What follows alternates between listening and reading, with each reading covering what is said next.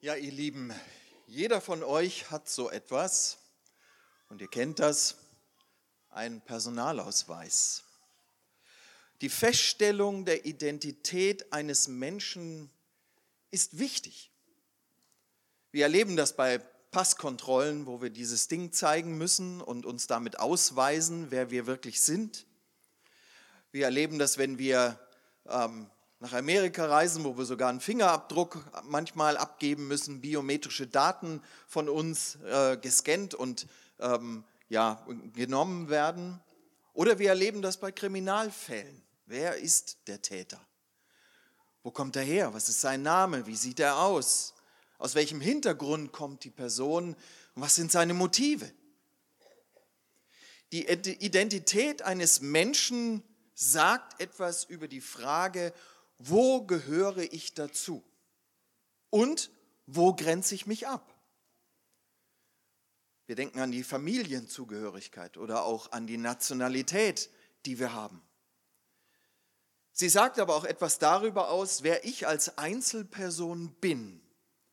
Was sind die unverwechselbaren Kennzeichen meiner Persönlichkeit? Hier gehören genauso Merkmale wie Augenfarbe, Gebissabdruck, Fingerabdruck, Körpergröße dazu, wie auch die inneren Wesensmerkmale. Bin ich ein humorvoller Mensch oder bin ich eher pessimistisch? Bin ich extrovertiert oder introvertiert?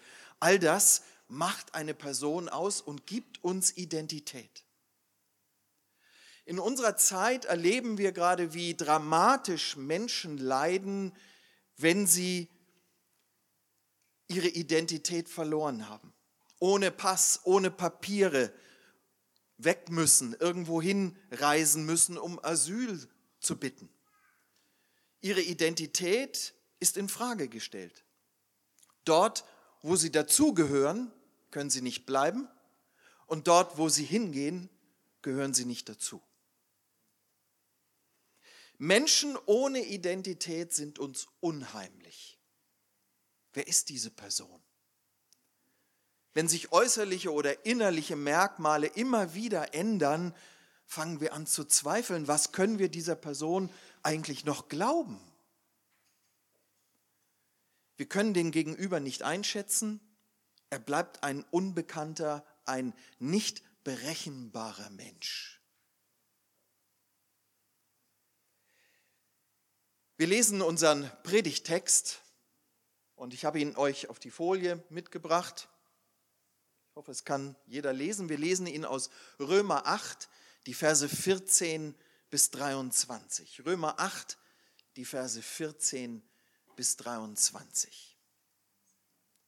Dort lesen wir, denn alle, die durch den Geist Gottes geleitet werden, die sind Söhne Gottes.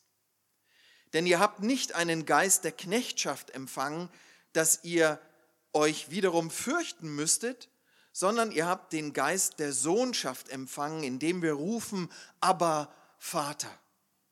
Der Geist selbst gibt Zeugnis zusammen mit unserem Geist, dass wir Gottes Kinder sind. Wenn wir aber Kinder sind, so sind wir auch Erben, nämlich Erben Gottes und Miterben des Christus, wenn wir wirklich mit ihm leiden, damit wir auch mit ihm verherrlicht werden.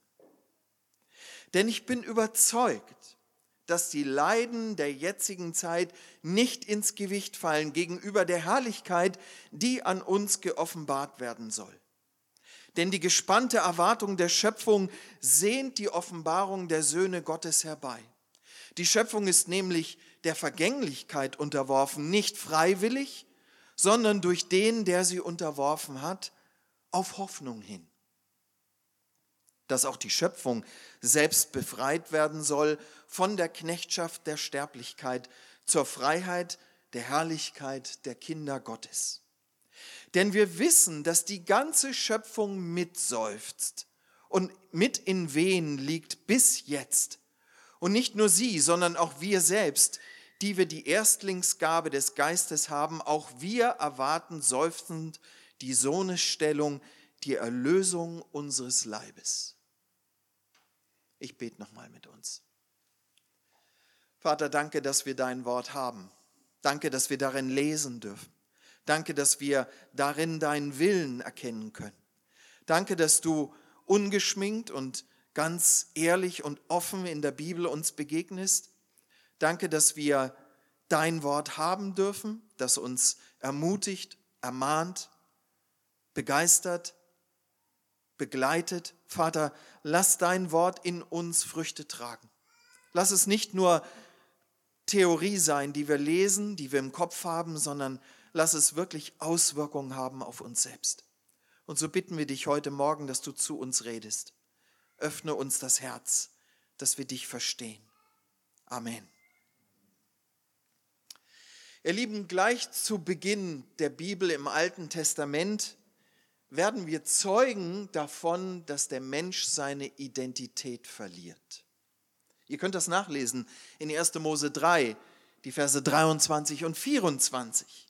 Das ist die Vertreibung aus dem Paradies. Gott vertreibt den Menschen aus dem Garten Eden. Dem Menschen werden in diesem Moment seine Familienrechte genommen, seine Identität bei Gott, weil er sich gegen Gott aufgelehnt hat. Welche Auswirkungen das auf den Menschen hatte und bis heute hat, können wir vom ersten Brudermord Kain und Abel, bis in unsere heutigen Tage sehen. Ihr müsst nur die Nachrichten anmachen. Der Mensch getrennt von Gott ist identitätslos, ohne seelische Heimat und jeglicher Familienrechte und Zukunftshoffnung beraubt.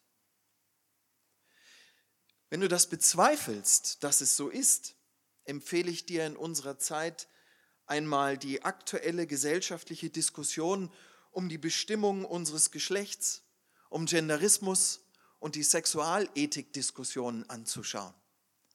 Und wem das nicht überzeugend genug ist, der möge wahrnehmen, worin Menschen versuchen, ihrem, ihren Wert zu finden, worüber sie sich definieren und womit sie versuchen, ihrem Leben Sinn zu geben der über die Umstände hinaus Bestand hat. Für mich sieht das nicht so aus, dass der Mensch eine Kreatur ist, der weiß, wo er herkommt, in wem er seinen Wert hat und wohin er gehen wird. Menschen ohne Gewissheit über ihre von Gott gegebene Identität sind ein Leben lang auf der Suche nach Erfüllung und Ruhe. Und jetzt stoßen wir auf unseren heutigen Predigttext in Römer 8 und stellen fest, dass diese hoffnungslose, dramatische Hoffnungslosigkeit von 1. Mose 3 nicht der Schlusspunkt sein muss. Wir stellen fest, dass diejenigen, die die die das Liebesangebot Gottes in Jesus Christus für sich persönlich annehmen und damit anerkennen, dass sie schuldhaft sind und von Gott getrennt sind, eine neue Identität bekommen. Sie tragen dann unverwechselbare Kennzeichen einer Familienzugehörigkeit, die durch den Sündenfall für den Menschen verloren ging aber durch Jesus stellvertretenden Tod am Kreuz und seine Auferstehung von den Toten für den Menschen wieder erreichbar ist. Es ist möglich, das Privileg der Gotteskindschaft zurückzuerhalten. Wir schauen uns den ersten Punkt an. Danke.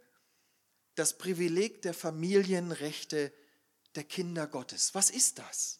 Nun, in Vers 15b unseres Textes lesen wir etwas, was dazugehört. Wir dürfen Gott als Vater ansprechen. Wir werden Zeugen einer Adoption Gottes an Sohnes statt. Nun, im römischen Reich damals war das ein verbindlicher Rechtsakt mit Brief und Siegel. Wer adoptiert wurde, erhielt alle Rechte eines leiblichen Sohnes und wurde in dieses Familienzugehör, in diese Familienzugehörigkeit versetzt. Im Gegensatz zu einem Sklaven, der keine Rechte hatte. Wir dürfen Papa zu unserem himmlischen Vater sagen. Und in dem Ausdruck Abba, was die Juden sagen, oder Pater, die Griechen, wird deutlich, dass diese Sohnesstellung, Kindesstellung sowohl den Juden wie auch den Heiden zuteil wird. Wir alle dürfen Gott Vater nennen. Ist das nicht wunderbar, dass wir in diesen Familienstand erhoben werden und eine innige Liebesbeziehung mit Gott pflegen dürfen? Aber ist nicht nur Vater, das ist Vati, Papi, etwas ganz Inniges, Nahes, Zärtliches, wie die Bibel uns hier sagt. Und Gott als Vater ist nicht wie ein weltlicher Vater, der manches übersieht oder nicht zuhört, wie meine Frau auch oder meine Kinder manchmal sagen, du hörst ja gar nicht zu. Gott übersieht und überhört nichts in unserem Leben. Er empfängt uns immer mit offenen Armen. Er ist immer für uns da. Und jeder, der den stellvertretenden Sühnetod Jesu Christi für sich persönlich annimmt, erhält das Recht zurück, diesen heiligen, allmächtigen, vollkommen sündlosen Schöpfer des ganzen Universums Vati nennen zu dürfen. Er darf wieder zu diesem Vater kommen und eine echte, tiefgehende, lebensverändernde Familienbeziehung mit ihm haben. Ist euch das bewusst, was das bedeutet? Ein zweites, wir werden als Kinder Gottes rechtmäßige Erben. Wir werden wieder eingesetzt als Erben. In Vers 17 lesen wir das. Gott stellt uns seinem Sohn Jesus Christus gleich und teilt uns das himmlische Erbe zu. Welch eine Würde, welch ein Privileg wird dem Menschen zuteil, die Gottes Kinder sind. Oft leben wir so, habe ich manchmal das Gefühl, als wenn wir nichts zu erwarten hätten. Als wenn die Lebensspanne hier auf Erden und die damit verbundenen Höhen und Tiefen alles wäre, was wir haben. Und wenn sich die Dinge in unserem Leben nicht so entwickeln, wie wir sie gerne hätten oder uns das vorstellen, dann sind wir vom Leben enttäuscht. Aber ihr lieben Kinder Gottes haben viel mehr. Wir wissen um die herrliche Ewigkeit in der Gegenwart unseres Herrn. Wir wissen um die Tatsache, dass wir im ewigen Reich Gottes mitregieren werden. Und wir wissen, dass unser irdisches Leben gerade einmal eine Ouvertüre dessen ist, was uns noch erwartet. Ist dir und ist mir im Alltag diese Hoffnung abzuspüren? Merken Menschen, was unser Antrieb ist, unsere Hoffnung und unser Ziel, dass das nicht aus dieser Welt kommt, sondern dass das himmlischen Ursprungs ist? In Epheser 1, die Verse 3 bis 14, wird uns das so deutlich vor Augen gemalt, was wir haben, ihr Lieben. Ich habe euch den Text mal auf die Folie gebracht und habe euch Teile aus dem Text rot gefärbt, um euch das mal deutlich vor Augen zu stellen. Ich lese nicht den ganzen Text, sondern nur die roten Stellen, aber das sind so markante Aussagen. Der uns gesegnet hat mit allem geistlichen Segen im Himmel durch Christus.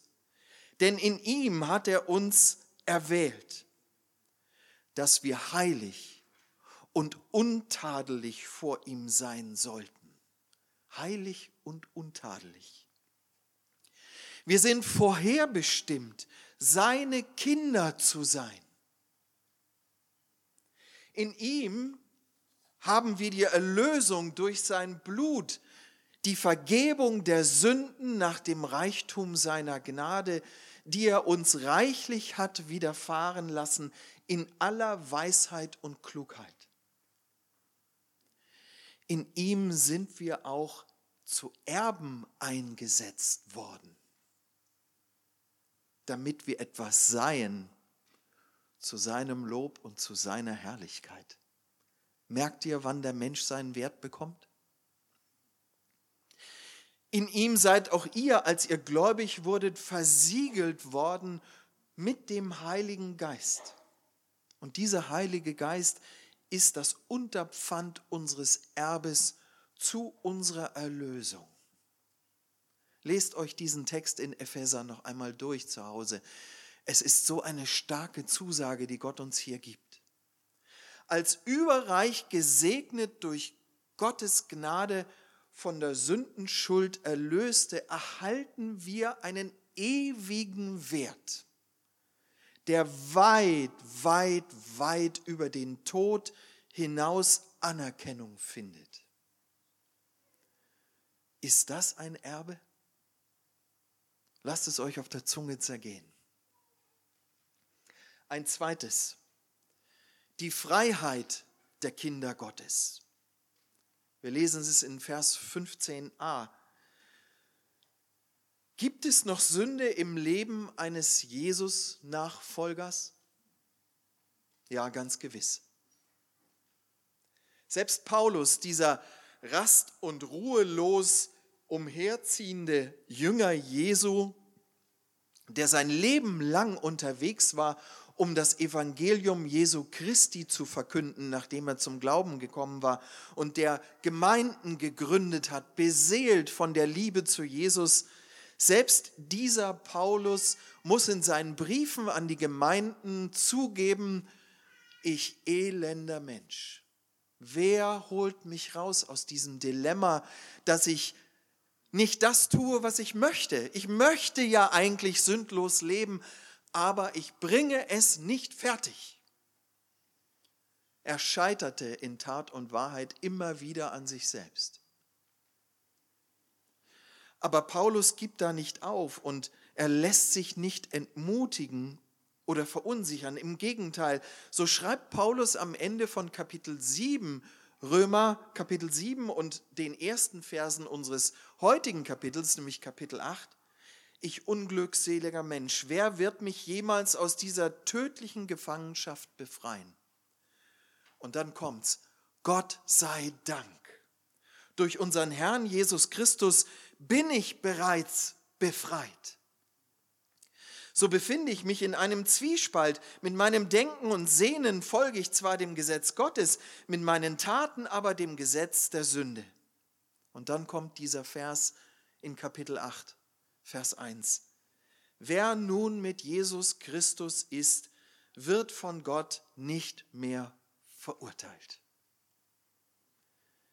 Die Freiheit der Kinder Gottes. Müssen wir nun wegen unserer täglichen Sünde uns wieder in die Furcht zurücktreiben lassen, vor Gott nicht bestehen zu können und auf ewig verloren zu gehen? Nein, ganz gewiss nicht. Wer die Vergebung der Sünden durch Jesu Blut für sich persönlich angenommen hat, und das ist notwendig, dass du es tust, darf gerechtfertigt vor Gott stehen und muss nicht mehr ängstlich sich unterjochen lassen. Er darf den Geist Gottes, den er dann geschenkt bekommt und der in ihm wohnt, als Schutzpanzer in Anfechtung in Anspruch nehmen. Und wie wir in Vers 13 unseres Predigtextes lesen, sind wir mit Gottes Geist versiegelt. Nichts und niemand kann die Kinder Gottes jemals wieder wegen ihrer Sündhaftigkeit anklagen. Niemals wieder. Die Schuld ist durch Jesus Christus beglichen, ihr Lieben. Ein für alle Mal. Hebräer 9, die Verse 24 bis 26 führen uns diese wunderbare Wahrheit vor Augen. Dort lesen wir, denn Christus ist nicht eingegangen in das Heiligtum, das mit Händen gemacht und nur ein Abbild des wahren Heiligtums ist, sondern in den Himmel selbst, um jetzt für uns vor dem Angesicht Gottes zu erscheinen. Auch nicht um sich oftmals zu opfern, wie der hohe Priester alle Jahre mit fremdem Blut in das Heiligtum geht, sonst hätte er oft leiden müssen vom Anfang der Welt an. Nun aber am Ende der Welt ist er ein für allemal erschienen, durch sein eigenes Opfer die Sünde aufzuheben. Diese unumstößliche Gewissheit über Sündenvergebung gibt es nur bei Jesus Christus. Keine andere Religion der Welt bietet dem Menschen diese vollkommene Erlösung an und damit einen Frieden, den nichts anderes geben kann. Ein zweiter Punkt, wir sind befreit aus der Vergänglichkeit. Verse 19 bis 22 unseres Textes. Seit dem Sündenfall unterliegt die gesamte Schöpfung der Knechtschaft der Vergänglichkeit. Nichts hält ewig. Nichts, was wir kennen, hält ewig. Alles muss früher oder später vergehen. Und wer daran zweifelt, dass diese Vergänglichkeit für den Menschen eine Knechtschaft bedeutet, nun, der möge sich einmal die verzweifelten Versuche der Menschen ansehen, die Jugend festzuhalten. Wenn er feststellt, dass ihm das Leben durch die Finger gleitet. Wie viel Geld wird auf der ganzen Welt ausgegeben für Schönheits-OPs, für Genmanipulation, das Altern aufzuhalten, Pharma- und Kosmetikprodukte und so weiter und so fort. Der Mensch leidet darunter, dass er es nicht festhalten kann. Und so wie sich der Mensch nach Unvergänglichkeit sehnt, so sehnt sich die ganze Schöpfung danach, nicht mehr sterben zu müssen. Jesus Nachfolger dürfen, nein, ihr Lieben, Jesus Nachfolger sollten mit dem Älterwerden anders umgehen. Kürzlich bin ich 60 Jahre alt geworden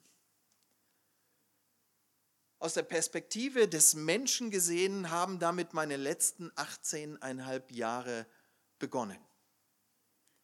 Zumindest wenn man dem Statistischen Bundesamt in Deutschland glauben mag, ist das die Lebenserwartung bei Männern 78,5 Jahre. Wenn also jetzt ein Baby geboren wird und dieses Neugeborene in 18 Jahren den Führerschein macht, bin ich wahrscheinlich nicht mehr da. Nur um das mal plastisch zu machen. Und was mache ich mit dieser Erkenntnis? Was macht das mit mir? Was macht das Altern mit dir? Wie gehen wir mit diesem Wissen um? Ich persönlich freue mich über mein Alter und bin Gott dankbar für jeden Tag, den er mir schenkt, wo ich gesund aufwachen darf. Es ist eine Gabe aus seiner Hand. Und warum können wir das? Warum können wir so eine Einstellung leben? Warum sollten wir so eine Einstellung leben?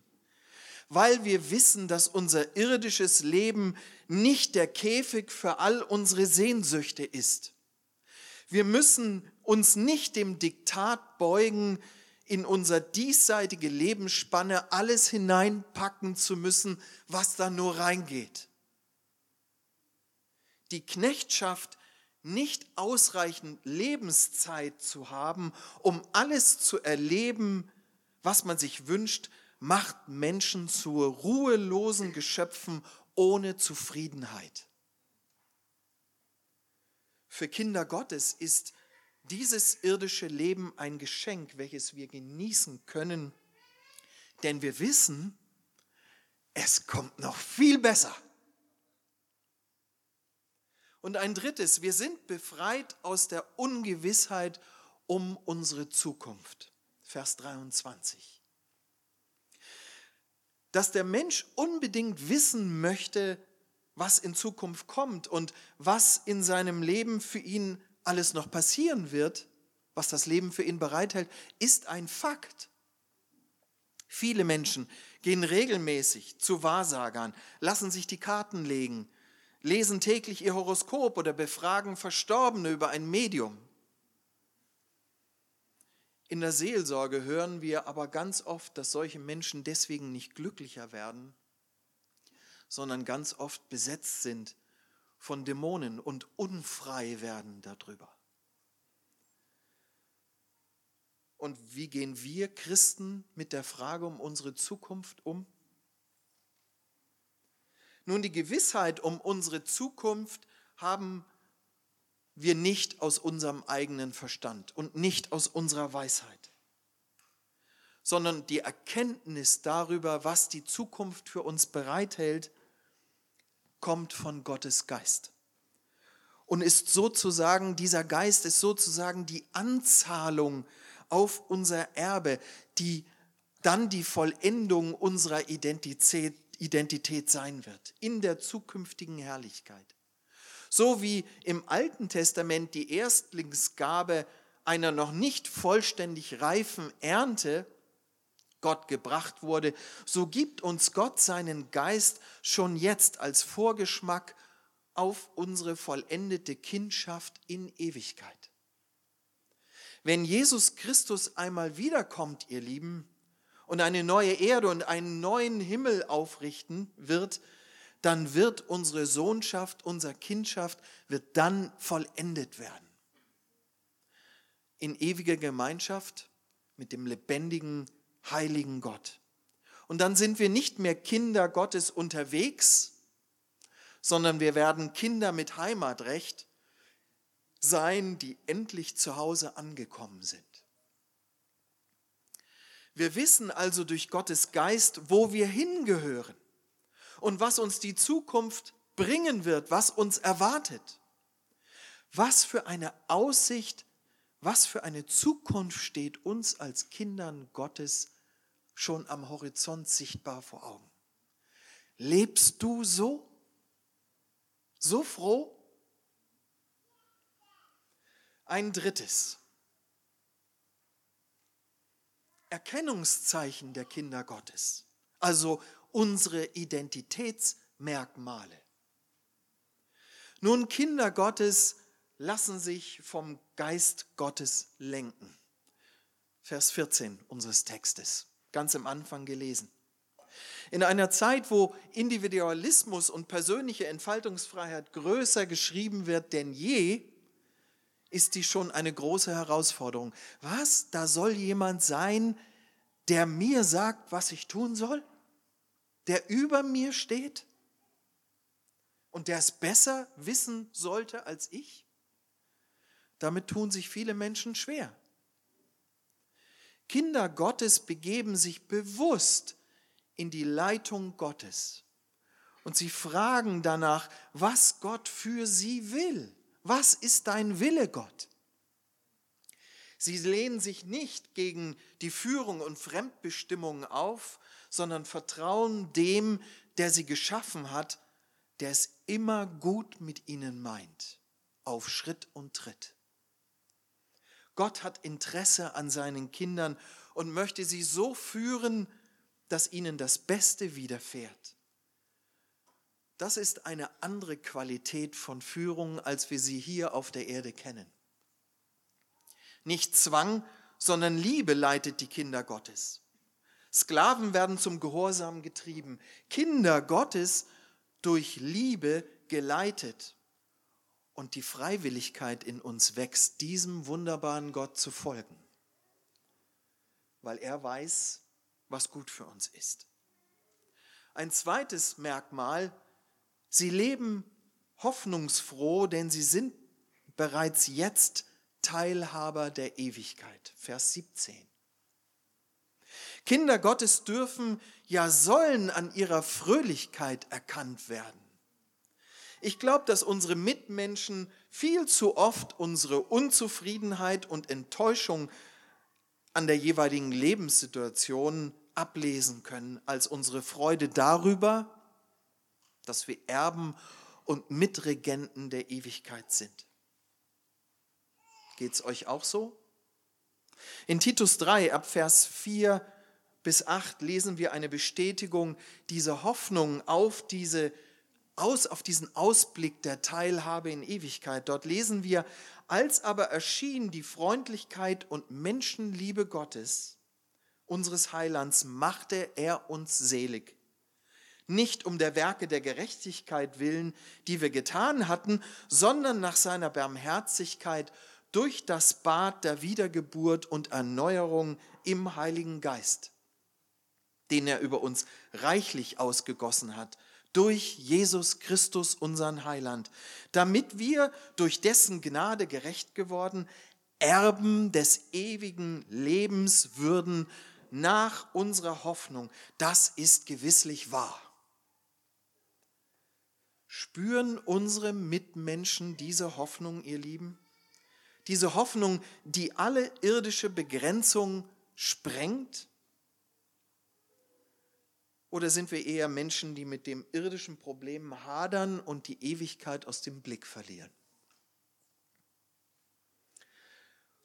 Und ein drittes Identitätsmerkmal, Christen setzen Zeichen im Leid, denn die versprochene Entschädigung ist unermesslich groß, Vers 18. Wenn wir hier auf Erden leiden müssen und wir leiden, jeder auf unterschiedliche Art und Weise, dann gehört das zu unserer Nachfolge dazu. Die Bibel verspricht uns an keiner Stelle, dass Christen ohne Leid leben werden, ohne Schmerzen, ohne Sehnsüchte, ohne Tränen, ohne Angst. Wir erleben Schmerzen und Entbehrungen, weil sie Jesus Christus auch erlebt hat. Und er hat viel größere Qualen gelitten als wir. Und die Bibel bagatellisiert unser Leid nicht. Wir leiden als Kinder Gottes mit Christus mit. Gott möchte uns aber durch sein Wort einen anderen Blick auf Leidenszeiten schenken. Leid tragbar machen das Gewicht von irdischem Leid kann und soll uns nicht mehr erdrücken, auch wenn die Auswirkungen schmerzhaft sind. In Relation zur Ewigkeit und einer unverdienten Begnadigung durch das Leiden Jesu Christi wird unser irdisches Leid aushaltbar. Ich glaube, dass Gott von uns möchte, dass unsere Mitmenschen einen Unterschied merken in Leidenszeiten. Als mein Vater 2014 starb, im Alter von 84 Jahren, ist meine Mutter mir ein großes Vorbild geworden. Sie waren es schon immer, aber da noch mal ganz besonders, weil meine Mutter nach ihrer Trauerzeit und sie waren über 50 Jahre verheiratet, ein lebensfroher Mensch war und die vier Jahre, die Gott ihr noch gab, genossen hat. Jeden Tag. Sie war nicht in sich zusammengesunken, hat nicht verzweifelt nach ihrem Mann gefragt. Ja, sie hat ihn vermisst, aber sie hat gerne gelebt. Und das war ein großes Ausrufezeichen, ihr Lieben. Zum Schluss möchte ich euch ein paar Fragen stellen. Nehmt sie mit, denkt drüber nach. Wenn du dich im Spiegel ansiehst, wer bist du? Welche Identität hast du? Welche Kennzeichen können Menschen an dir erkennen? Fragst du nach Gottes Willen für dein Leben und stellst jeden Tag unter seine Regentschaft? Akzeptierst du seine Wege für dein Leben, auch wenn manches mit deiner Logik nicht zu begreifen ist? Oder lebst du dein Leben nach deinen Maßstäben und niemand darf dir dabei Vorschriften machen. Bist du ein froher und zufriedener Mensch, weil du weißt, dass das Beste für dich noch kommt? Oder bist du eher ein Getriebener unserer Zeit und Gesellschaft, der alles mitnehmen muss und für den oft nur wenig rund läuft? Bist du ein Frieden- und Zufriedenheitsstifter oder eher ein Unruheherd und unzufriedener. Lebst du aus der uns geschenkten Ewigkeitsperspektive oder hört deine Hoffnung mit dem irdisch Vorstellbaren auf? Wie erträgst du Zeiten, die nicht nach deinen Vorstellungen ablaufen? Lässt du dich von körperlichem und seelischem Leid erdrücken oder versuchst du dies an Gott abzugeben? Können deine Mitmenschen an dir erkennen, dass Kinder Gottes anders mit Schwierigkeiten umgehen können, weil sie Hoffnung haben? Geht dein Blick über die leidensvolle Zeit hinaus oder bist du gefangen in deinem Schmerz? Eine letzte Folie habe ich euch mitgebracht. Genau. Wie kann das Wissen um deine Identität als Kind Gottes in deinem Alltag einen Unterschied machen? Wie nimmst du das mit, was du heute Morgen gehört hast? Was machst du damit? Ich möchte euch drei Empfehlungen geben, die mir persönlich helfen, das immer wieder sortiert zu bekommen. Erstens, beginne jeden Tag im Gebet und nimm dir Zeit für das Gespräch mit Gott. Er wird dein Leben führen und liebevoll hineinregieren. Das hat er uns versprochen und er wird es auch tun. Gott hält sein Versprechen. Zweitens, danke Gott für dein Leben und für alles, was du hast. Ich weiß nicht, wie oft ihr euch mal hinsetzt und sagt, jetzt möchte ich Gott nur danken. Ich verspreche euch, ihr werdet nicht fertig. Ein dankbares Herz öffnet den Blick für Gottes unermesslichen Segen, den du schon jetzt genießen kannst. Gewöhne dir bewusst an das Gute zu sehen und mach dir klar, aus wessen Hand dieser Segen kommt. Er kommt nicht von dir, auch nicht von deinem Beruf. Und drittens, richte in schwierigen Zeiten bewusst deinen Blick auf Jesus aus. Mache dir immer wieder klar, welcher Schmerz und welche Leiden Jesus Christus für dich persönlich ertragen hat und vertraue Gott, dass er deine Leidenszeit kennt und dieser Leidenszeit Maß und Ziel setzt. Er wird dich nicht alleine lassen und du darfst auf seine Kraft vertrauen. Die Belohnung für alles Durchhalten ist die Ewigkeit, in welcher es kein Leid mehr geben wird. Ich möchte mit uns beten weil wir das immer so schnell wieder aus dem Blick verlieren, wer wir sind. Ihr Lieben, wir sind nicht das, was hier drauf ist. Wir sind Kinder Gottes. Lasst uns auch so leben. Großer Gott, ich danke dir, dass wir in dir eine neue Identität haben, dass du uns die Gotteskindschaft zurückgibst. Wir haben sie verspielt, aber du gibst sie uns wieder, weil du uns liebst. O Herr, lass du uns auch so leben. Wir loben und preisen dich für deine Güte und deine Gnade, dass du niemals genug von uns hast, dass du bei uns bist, jeden Tag. Danke für das Leben, das du uns gibst. Lass es uns gut nutzen, damit du die Ehre hast und wir den Segen. Amen.